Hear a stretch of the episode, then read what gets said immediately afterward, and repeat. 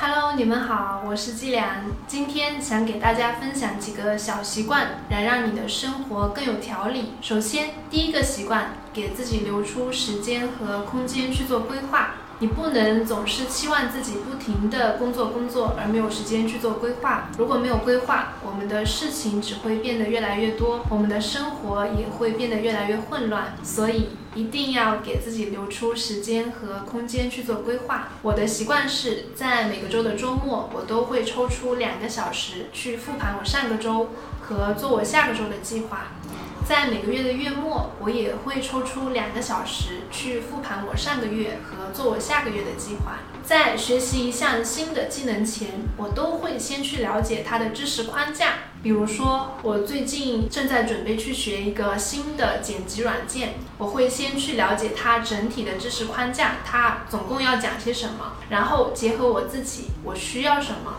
最后再决定我第一步学什么，第二步学什么，第三步学什么。我并不会从头到尾的按照老师的框架去学下来，因为这样有两个缺点。第一个是比较耽误时间。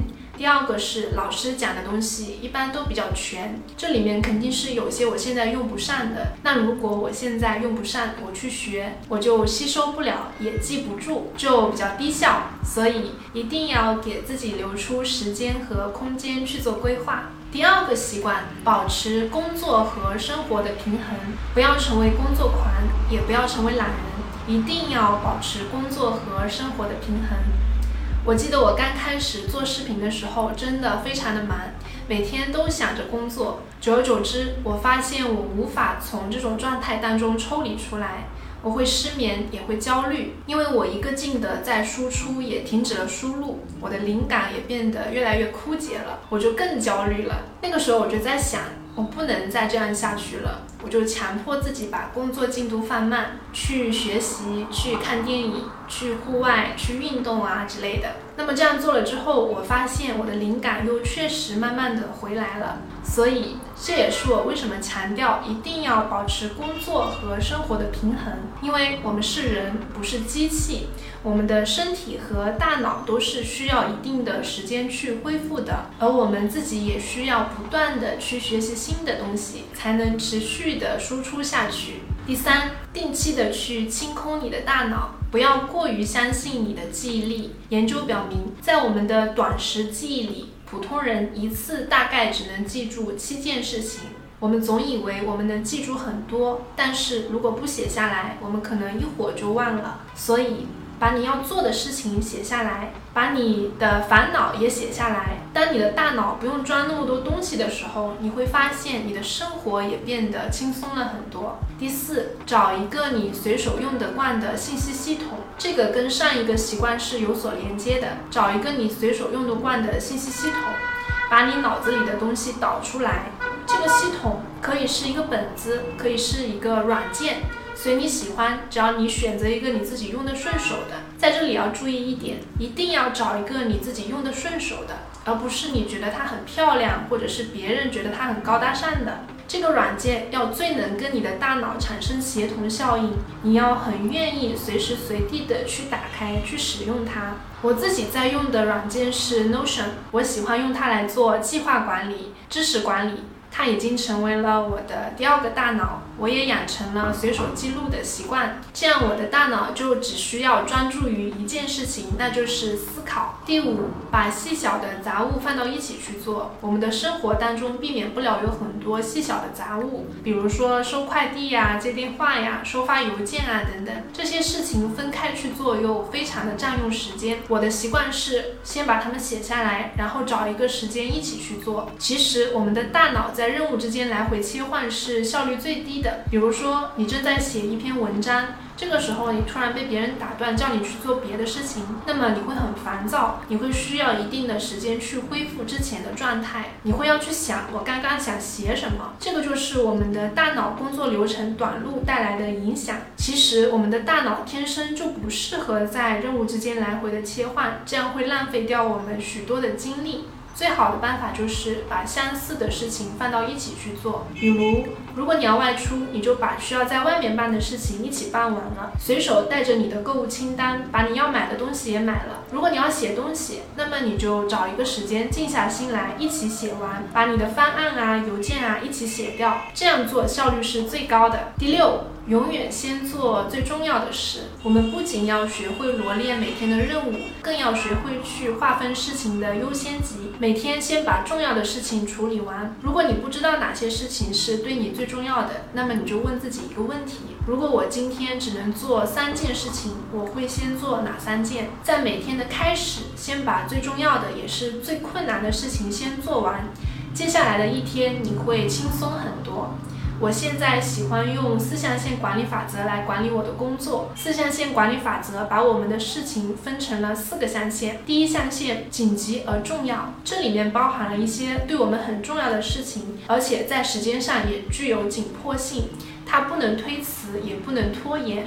比如说重大的会议、重要的客户见面等等。第二象限紧急不重要。这些事情很紧急，但是并不重要，而且因为它在时间上具有紧急性，往往会让我们误以为它很重要。比如说毫无意义的饭局、突如其来的游戏邀约、毫无意义的满足别人的需求等等，这些事情对我们没有任何好处，并且它非常的占用我们的时间。第三，不重要不紧急，我们的生活活当中一定会有很多琐碎的时间浪费在琐碎的不重要的事情上，比如说毫无意义的刷手机、发呆、与人闲聊啊等等，这些事情虽然单个来看都是占用的很细小的时间，但是合在一起时间就长了。第四，重要不紧急，这些事情在时间节点上没有紧急性，但是它对我们是非常重要的。比如说去学一个对我们的工作有很大帮助的技技能，去考一个很重要的证书等等。那么四象限管理法则的处理原则就在。在这里，把主要的精力投资在第四象限重要不紧急的事情上，这样你才能做到未雨绸缪，防患于未然。它的具体实施原则是这样的：第一，优先处理第一象限重要而紧急的事情，学会区分身边事物。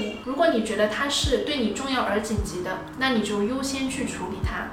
第二，投资第四象限重要不紧急的事情。第四象限的事情很重要，因为它在时间上没有紧迫性，往往会让我们下意识的想要拖延，觉得少做个一两天也没有关系。一定不要这样，一定要提前去规划，每天去坚持，因为投资第四象限才是对我们帮助最大的。在这里要注意一下，由于 deadline。第四象限有可能会变成第一象限，什么意思呢？比如说你正在准备一场重大的考试，但是你之前根本就没有学习和复习，那么到考试日来临的时候，这件事情将会变成一件重要而紧急的事情，因为你需要紧急去复习嘛，它会跟你的其他的紧急而重要的事情相冲突。反过来，如果你在考试之前有认真的学习和复习，那么到考试日来临的时候，你将会对整个考试胸有成竹。你就按部就班去考试就好了，它不会跟你其他的事情相冲突，所以一定要投资第四象限，它能够减少你第一象限的工作量。第三，对于第二、第三象限的事情要少做，第二、第三象限的琐事往往使人们难以脱身。